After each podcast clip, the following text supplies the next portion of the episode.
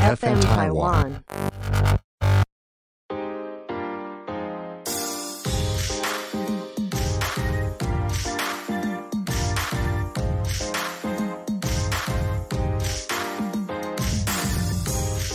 Hello，欢迎收听医生 Medical 的 Podcast 节目《医生的 Clock》，我是 Wilson。我是 J 卡。 医生 Medical 是一个分享医学知识的平台，我们会观察生活中医疗或是健康的大小事，然后以轻松简单的方式来和大家分享正确习惯。我觉得我们这个开头就是每一集都有讲一样的，嗯，不 fun，不放，那你不要放 fun 什么？我们我们来 fun 一下，来开始，我们来那个嗯，稍微介绍一下我们最近 podcast 都在都在讲什么样子的话题好了。好，我们都在聊什么？我们之前呢，在就是疫情最最最爆发的那一段期间，我们都有在分享一些关于疫情的一些知识。那不管是呃时事，比如说像是疫情的进展，然后打疫苗的这些进度，然后疫苗的介绍之外，我们还有分享一些就是关于疫情呃期间要怎么吃、怎么怎么做运动，就是要怎么去和这个疫情共处处这样子。，OK，所以你觉得有什么特别想要再帮我们的听众朋友回想一下，或者是复习一下的吗？关于疫苗，好了，我觉得疫苗是最近大家比较在乎的一件事情，因为其实我们之前在前几集都有分享到，要等到疫情比较趋缓，然后第三集可以解解除的话，其实就是要达到我们疫苗普打。没错，就是普及接种了。对对，所以呃，其实可以看得到很多欧美国家，其实在疫苗普及接种后，嗯，哦，包含像这个欧洲里面有英国啊，或者是美国，最近大家可以看得到，我有一些朋友都去美国去度假去了，顺便去打个疫苗。其实，在那边其实疫苗普及接种之后呢，其实生活真的是陆陆续续的开始回到正常。对啊，虽然最近有这个，我都有在固定追踪一些英国的一些新闻。嗯，那他们最近在英国的这个 Delta 病毒或者是 Delta 的这个变异株呢，其实也是在肆虐英国当中。但是其实看起来好像虽然 case 量是有大幅增加，但是有明显的发现，在这个重症跟死亡的这个案例呢，其实是没有想象中的多的。嗯，对，所以其实就像我们之前讲的，就是说打疫苗这件事情，最重要的事情不是只是要避免呃你得病，就好像我们希望可以做到的，当然是完全不要得。但是如果可以让新冠病毒只是一个简单的感冒，其实就 OK，那就感冒了嘛。所以甚至有时候新冠病毒的感染，甚至有可能是无症状的。所以对我们来讲，最怕的其实是它变成重症，或者这也是是死亡。或者是死亡嘛。就像我们之前说的，其实新冠病毒不是一个很可怕的东西，嗯它可怕的地方在于是因为它传染力很强，所以瞬间会很多人得到。今天如果我们的这个分母是很大的，例如是一下一百万人得到，它如果有五 percent、十 percent 的人是变成这个所谓的重症的话呢，其实很有可能就会变成是五万、十万人瞬间是重症。那这样子国家的这个医疗系统就会负担不了，嗯对吧、所以接种疫苗很重要。那在帮大家就是 recap 一些关于打疫苗需要注意的事项之前呢，我们要先来介绍一下我们医生的 Clock 的制播团队 FM Taiwan。FM 台湾成立的初衷就是希望为台湾的创作做出更多好听、好玩、正能量的 Podcast 节目。那欢迎大家在 IG 搜寻 FM 台湾底线 Podcast，订阅你喜欢的 Podcast 节目。当然，还有我们医生的 Clock 的节目也在其中哦。如果你是 Podcaster 的话，欢迎你与 FM 台湾联系，为自己的节目找到更多广告赞助曝光的机会。这一个开头大家听了很多次了，如果真的有想要了解更多更好玩的 Podcast 节目，也欢迎大家真的要去 FM 台湾看一下。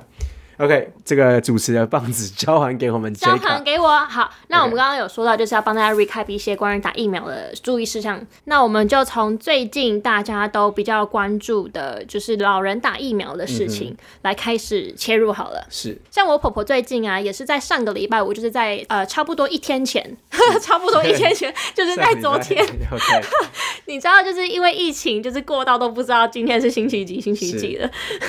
就是在一天前，就是昨天，就是我婆婆有去打疫苗，她现在今年是八十六岁，刚八十六岁，对，嗯，所以算是个有高危险族群算。是高危险族群。然后她之前也是就是在等疫苗，然后等到现在就是最近才可以去打这样子。然后还有我的大嫂，她八月的时候要生小 baby，然后她也是在。呃昨天的时候也有跟着我因为你大。嫂也是医护人员嘛，她是护理师。对对对，跟着就有跟着我婆婆一一起去打疫苗，所以他们两位现在都是有打疫苗，他们现在都是呃被列入在比较前面一点点，现在可以施打疫苗的类别。Yeah，其实这些打疫苗，这个就像之前一直有讨论到的，其实嗯真的是不是为了要只是避免感染，当然这个是一个很重要的一个原因。OK，、嗯避免感染，如果一个疫苗很棒的话，当然最好的就是不要感染。OK，、但嗯是我们希望可以做到的就是不要重症跟死亡。那你觉得你婆婆跟你的大嫂在打完疫苗之后，她我们都已经一直说要避免重症跟死亡，避免重症跟死亡。那嗯他们一开始应该我想应该也会担心嘛。那你觉得他们打完疫苗有什么副作用啊，或者说跟他们原本想象这种很焦虑、会害怕打疫苗的这个状况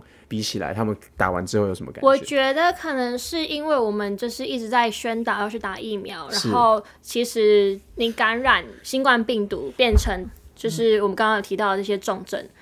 它其实会比你去打疫苗的副作用还要还要高，所以其实因为我们一直就在在宣导这个观念，然后他们也可能就是一直听听我在里面跟他就是一直讲一直讲，其实他们最后就是到施打疫苗的前一阵子会变成说，哦，我我想要赶快去打疫苗，为什么还没有轮到我？什么时候才可以去打疫苗？这样子，像我们也知道说，孕妇啊、我们之前有发过一篇文章，是和台北长庚妇产科一起合作的文章，这一篇里面就有提到说，其实孕妇她在感染到新冠肺炎变成重症的比例，会比一般妇女的比例还要高。是，对啊，所所以他以们反而更更需要打嘛，对不对？对对嗯，OK，对啊，所以其实像像你大嫂就是孕妇，然后你婆婆就是高龄的人，嗯，所以其实为被了咋拉会，被咋拉会婆婆。被砸回婆婆，所以其实他们更是一些就是需要赶快去有疫苗保护的人。那他们打完应该看起来目前，呃，就是你大嫂现在是手举不起来嘛，手手超级酸，手超级酸，举不起来。对，这也是啊一个常见的。其实现在就是距离打疫苗的时时间其实还没有很长啊，就是一天而已。换算是一个蛮常见的一个副作用。哦，你说手举不起来吗？应该就是说局局部的这个肿胀疼痛，可是会就是酸到举不起来嘛？因为嗯我大嫂的朋友也是一位孕妇，她也是就是手不举不起来，酸到手不举不起来。对，因为其实你想最直接的就是当下他注射的这个点，嗯就是有针插进去嘛，然后再加上一些局部的发炎反应，确实会有这种很酸举不起来的症状，这样子，或者是副所谓的副作用啦。嗯我婆婆是完全没有副作用啊，对这就是一个很好的证证明，就是老人真的因为年纪大的关系，所以就是不会有什么副作用对，。但这边也要特别强调，不是没有副作用，代表就是没有免疫反应啦。嗯，对啊，那他有跟我提到说，在他施打之后，现场施打的这些医疗人员都有跟他说，请他在有一个像是等候区的地方，就是稍微等三十分钟。最主要害怕的是打完疫苗之后的一些 anaphylactic reaction，就是一些过敏的反应。嗯，OK，其实那个当下观察这三十分钟，最急性的是怕这个事情，就是有一些急性严重的过敏反应，造成一些呃叫做 ana- anaphylactic shock。OK，就是、呃过敏性的休克。嗯，那当然还有一些我们都有听过一些血栓啊等等，但是那个其实整体来讲不会是当下这么害怕有立刻马上的一个立即反应会担心的东西。所以三十分钟其实不是说就轻松了，当然不是说三十分钟没有事情，回家就没有事了。对，但是整体来讲是这三十分钟内会观察一些有没有一些立即的反应，这样子、是比较严重的。像你刚刚讲到这些立即的过敏反应，有可能会在三十分钟之后回到家，然后才发生嘛，有点像是延迟过敏反应。也有可能啊，也有可。能医学上没有东西是一定不会怎么样，一定不会怎么样，所以不能排除啦。对，但是三十分钟起码是一个最基本的要观察的时间。所以在这里还是要呼吁大家，就是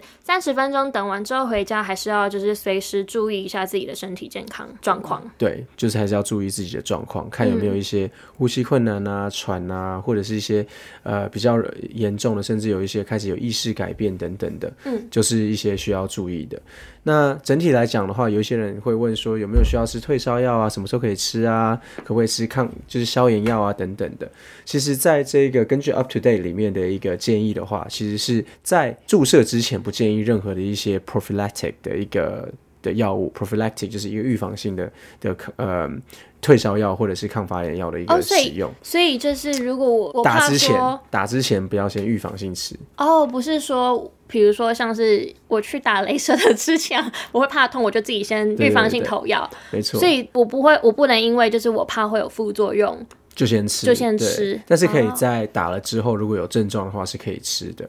现在有一些人的 debate 就是说，哎，那可不可以是消炎药？会不会影响到这个免疫反应？目前的话，消炎止痛药如果是非类固醇性的消炎止痛药，根据现在有的这个资讯的话呢，是吃了是没有关系。嗯，如果你把消炎止痛药，OK，像 ibuprofen 或者是 acetaminophen 这种药物拿来吃的话呢，其实是可以当做是打完针后的退烧药这样子来吃，这样。Yeah，OK，那多久才能吃？其实如果你注射之后有症状，其实就可以吃了。嗯，那除了这些事情会需要注意，就是副作用之外啊，呃，那比如说我可以正常喝酒吗？正常喝酒就是比如说我那天打完，然后晚上有一个小小的聚会没有聚会，现在不能聚会哦，啊，还是什么？就是一个小小的在家看 Netflix，然后喝酒，建议是不要啦这样子，对，因为其实其实酒精其，当然现在这个上面没有一个真正的 contraindication 是说哦，你打完疫苗是不能喝酒，但是不建议就是喝酒啦，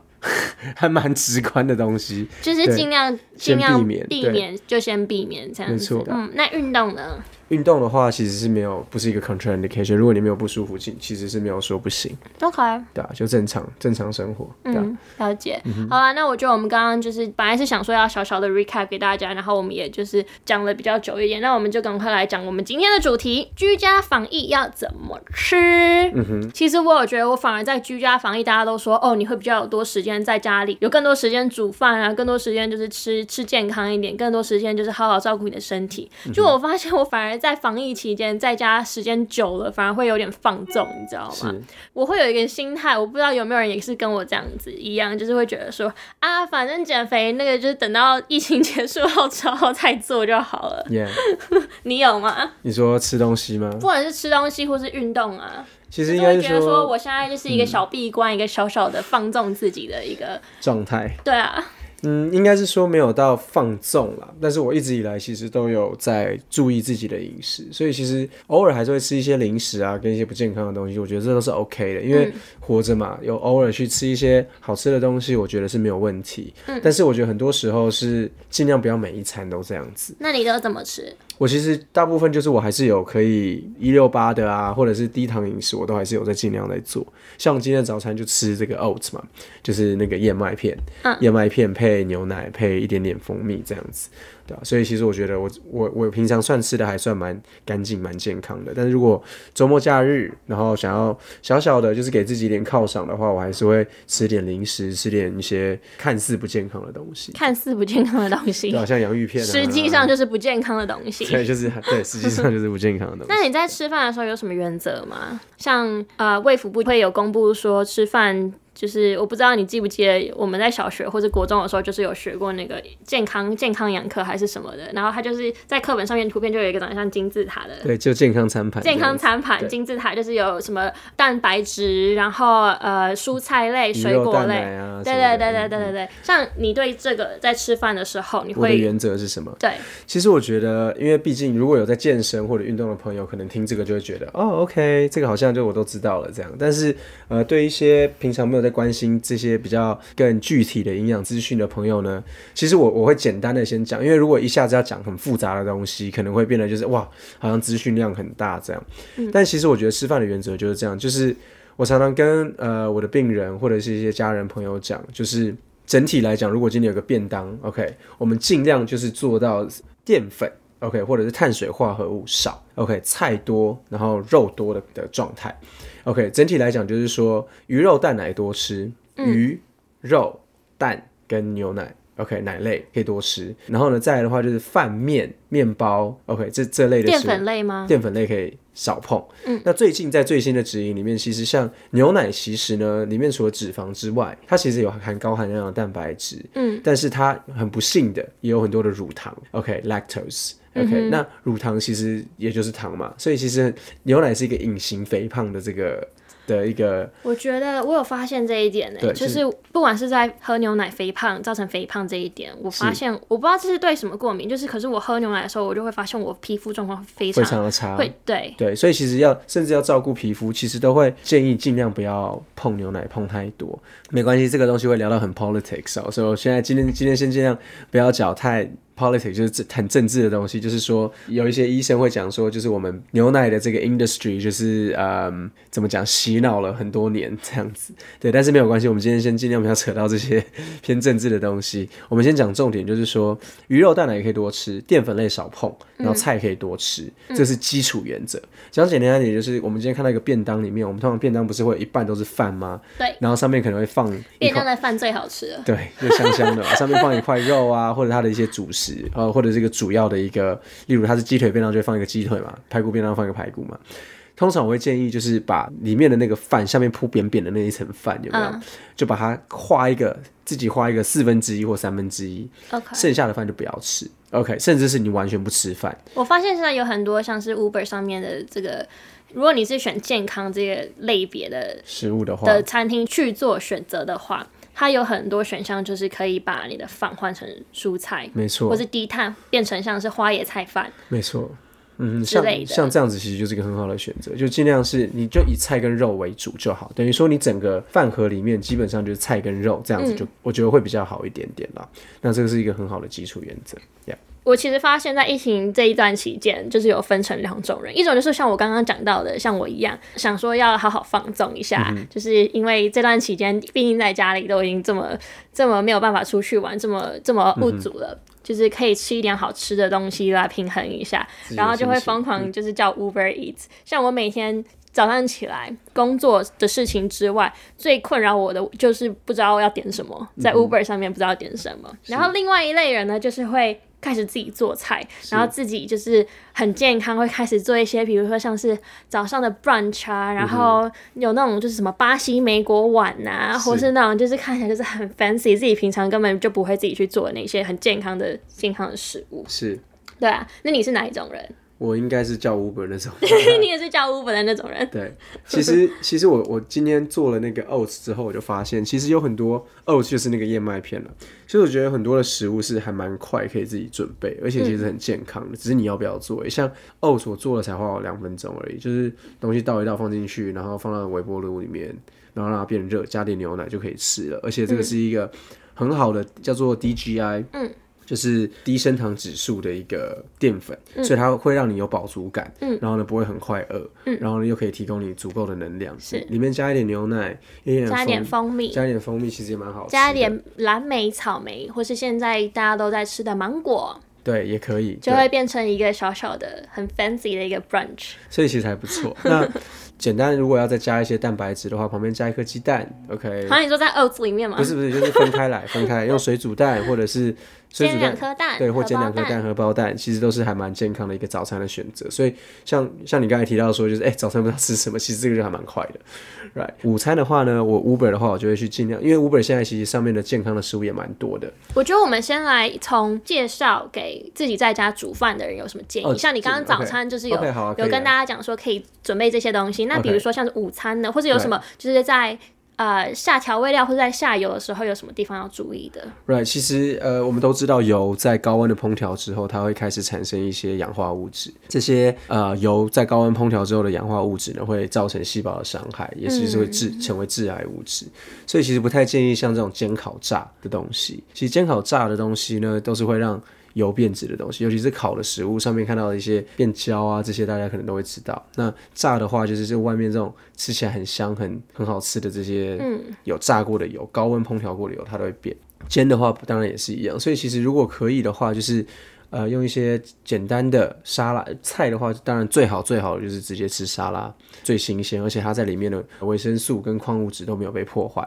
所以沙拉其实是一个很好的吃法。所以像人家常常讲地中海饮食嘛，地中海饮食里面的菜其实都不是像台湾或者是亚洲的这种煮法，很清爽这样子。OK，so、OK 菜的部分的处理法，我会建议是尽量以沙拉的方式来呈现。那沙拉的 dressings 你会选？沙拉的 dressing 最最好最直接的其实就是油醋。OK 我自己会选择油醋。其实像撒一点点橄榄油在上面，然后这种比较地中海的吃法，我觉得是不错的。但是像那种凯撒沙拉那种很浓、很很香、很好吃的那种酱，其实就会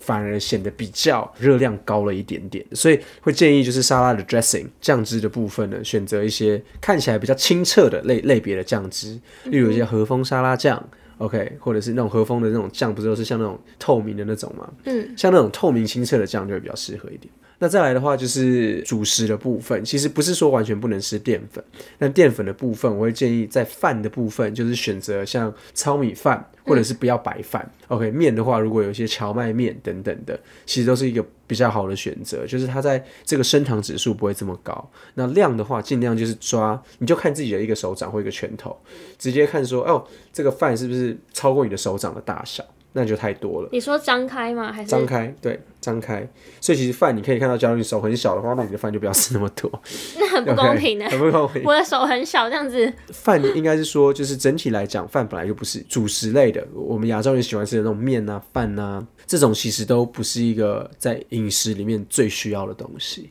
OK，我们其实可以不用靠淀粉就可以活下来。我们好是这样没有错。对，其实我们只要吃蛋白质跟一些沙拉。OK，淀粉是确实在提供能量上面比较快一点点，但是整体来讲，我们是可以不用，人类是可以不用靠淀粉就可以活的。嗯哼。OK，所以呢，甚至你不放饭都没有关系。所以像沙拉配一块肉，OK，这个肉就可以吃到一个完整的手掌的大小。嗯。OK，甚至两个手掌的大小。我宁可，我常常跟我的病人或者是就是我们的一些朋友讲，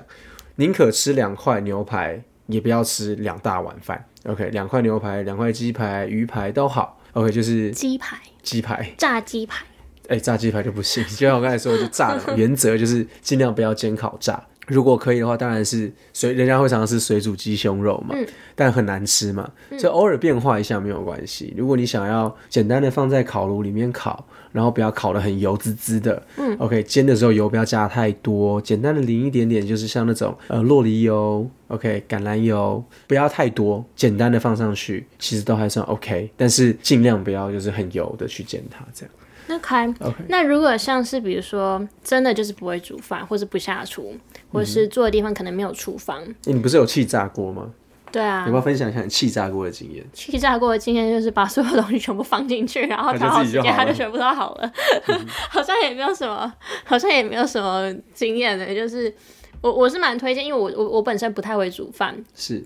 不是不太会，而是完全不会，完全不会，完全不会煮饭，所以我就买了一个气炸烤箱。嗯哼，对，然后我基本上就是把所有东西全部就是放进去，然后调时间，OK，然后东西出来就是还蛮好吃就好了。对啊，对啊。但是就是因为有时候可能他在备料或者在买菜的时候，就是还会需要花一些时间啊，所以后来就是比较忙的时候，我就不会，我就会直接叫外送。对啊，那像刚刚我们就是分享了，如果是在家里自己煮饭、自己煮菜的话，这些需要注意的一些小小的地方。那如果是叫外送的人呢，Wilson 有没有一些就是需要注意的是一些点这样子？就选择嘛。对，其实我觉得就是跟刚刚一样嘛，就尽量去选一些看起来比较清淡。呃，看起来在这个主食比较少，就是那种饭面类啊、面包啊这种看起来就是很淀粉的东西，尽量不要那么多。就像今天如果有一个肉燥面 versus 一碗牛肉汤，你要选什么？牛肉汤里面的汤可能热量也蛮高的，OK，但是它不是主食。我两个都要。好，就是牛肉面。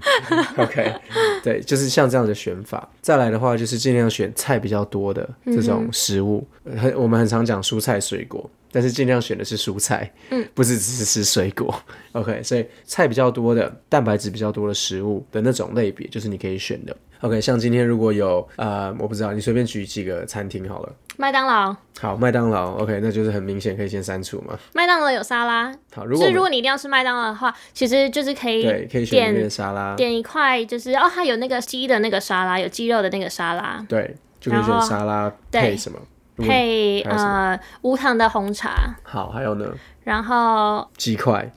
然后不要吃鸡块，然后不要吃皮，然后不要用那个酱，对，类似像这样糖醋酱，对，就是像这种方式，其实就是一个好。如果我今天只有麦当劳可以吃的吃法，OK，就是说选择上面不是说不能选某一些东西，是你因为了解了一些营养素。你就会比较清楚的怎么选。我们之前有录过很多这样的 podcast，在第一季，在网站上面很多相关的文章，嗯，有很好的整理。所以如果大家有兴趣的话，也欢迎在我们的网站里面去看。我有一个问题，我有一个问题想要问 Wilson。好，就是我发现可以说，不知道是因为我最近吃食物的选择，或是因为我都吃外送嘛，基本上都是吃外送。嗯，本身它的成分，它的营养成分就是比较。应该是说它的烹调方式比较 complicated 一点，就是可能就是有经过，它可能就是不是像水煮，就是比较简单。或是蒸这样子这么简单的一个烹调做法，是它是比较有炸、有煎、有什么的。嗯，对，我不知道是哪一个原因，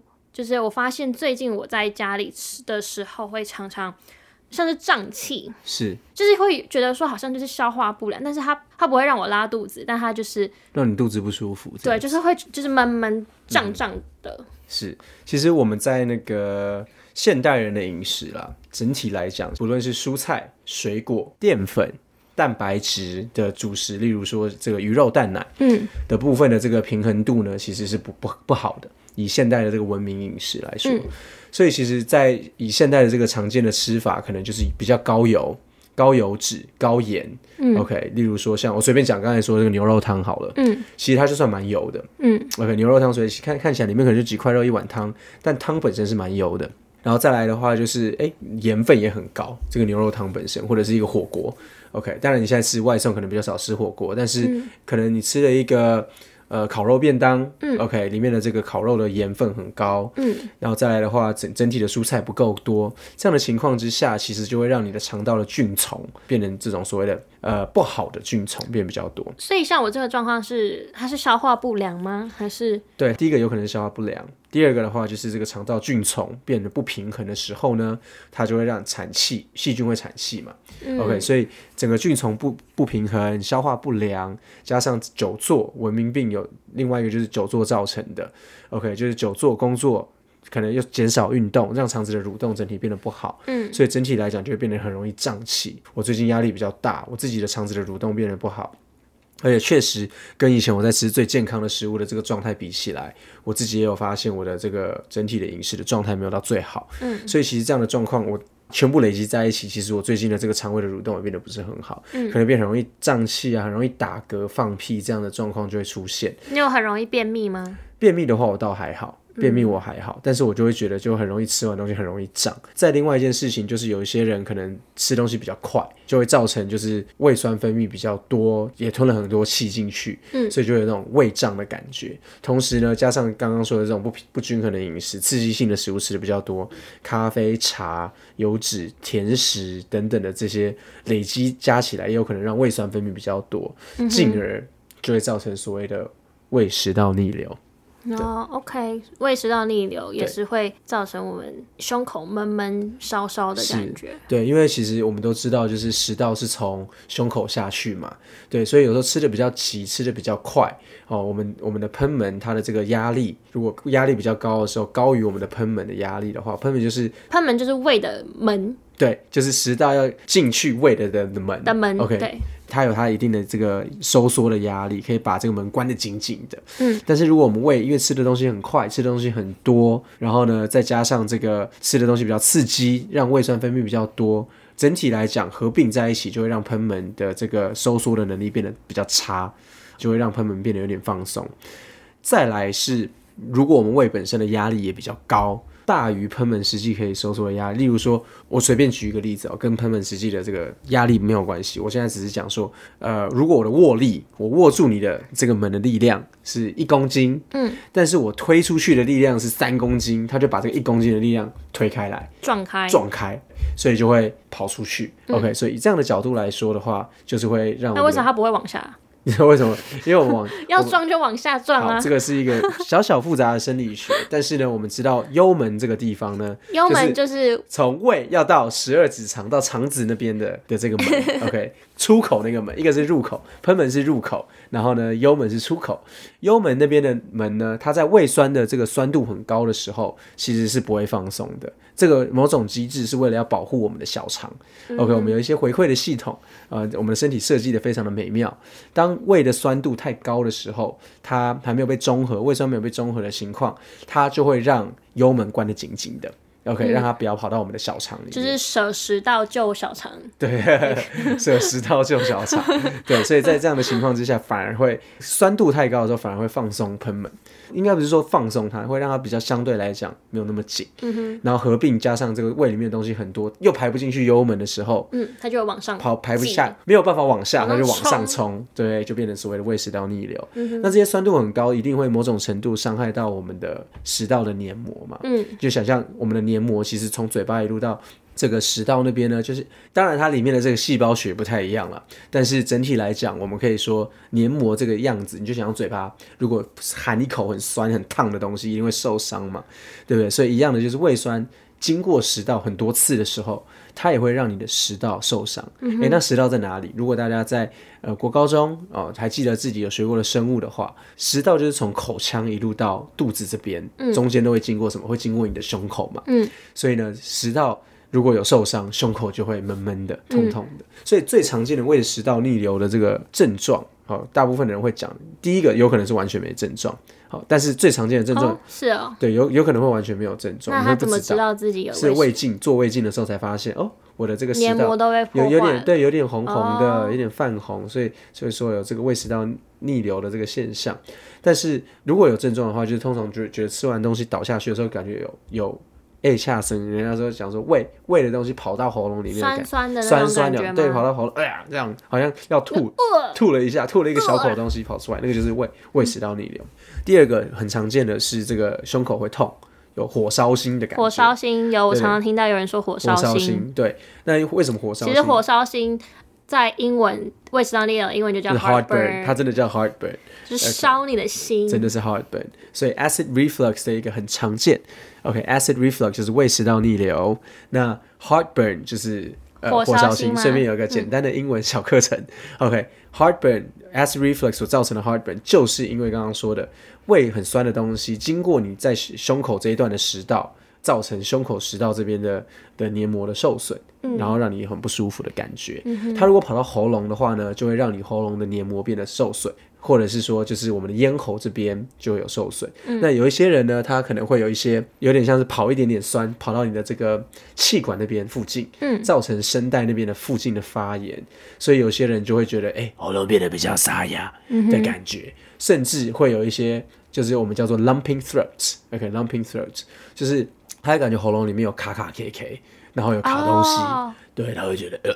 就是一直会觉得说奇怪，就是感觉就是怪怪的。对，喉咙怎么一直卡一个东西，有一颗球，所以那个也是胃食道逆流，也是胃食道逆流的感觉，甚至有一些人会有一些慢性咳嗽的感觉，就是因为它刺激到了喉咙气管这边的黏膜，造成就是慢性的咳嗽。所以胃食道的逆流其实除了火烧心跟有酸跑出来之外，甚至会有一些喉球症。OK，喉球症喉球症是就是？lumping throat。OK，哦，OK，它甚至会有一些喉咙沙哑、慢性咳嗽的症状。嗯，所以如果你自己觉得自己是一个有高危险族群，例如说吃的东西比较刺激，常常有含喝有含咖啡因的饮料，或者是说吃比较喜欢吃辣的、重咸的，比较没有在运动的，就是可能久坐，它没有让肠胃蠕动的这个这个动作的话，就会有胃就食道逆就会有流的风险。风险。那甚至有肥胖，不外乎就是因为外在的这个压力比较高一点点，直接把胃里面的东西挤出去嘛。对，所以以这样的角度来看，如果你觉得自己是高危险族群，就需要开始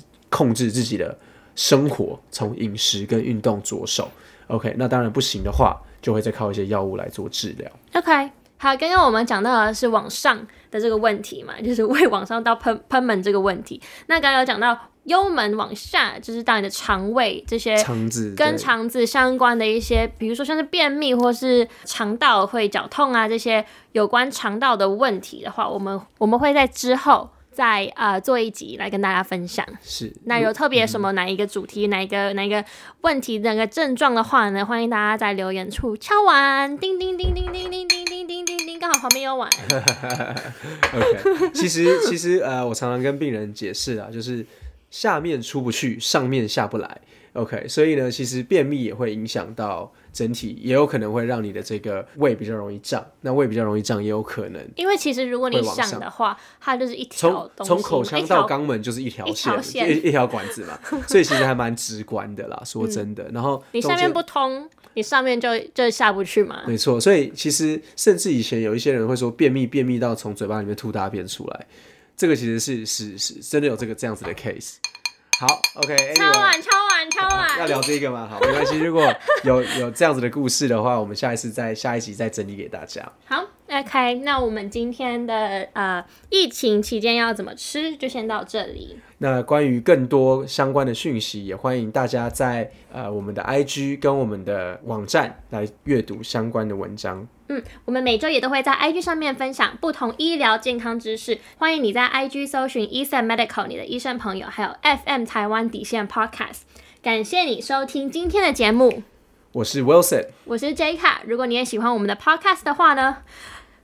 我要开始讲这一段了，等我一下，我深吸一口气。欢迎在 Apple Podcast、First Story、Spotify 订阅我们，在 Apple Podcast 上面给我们五星评分，或是留言给我们。如果你有自己想问的医疗相关问题，我们也还没有回答的话，欢迎在资讯栏位点击加入我们的官方账号。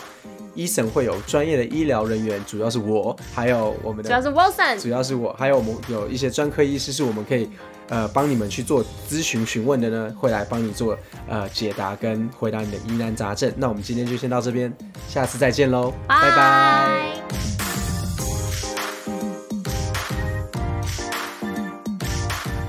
How do you eat during the pandemic? Uh, sorry.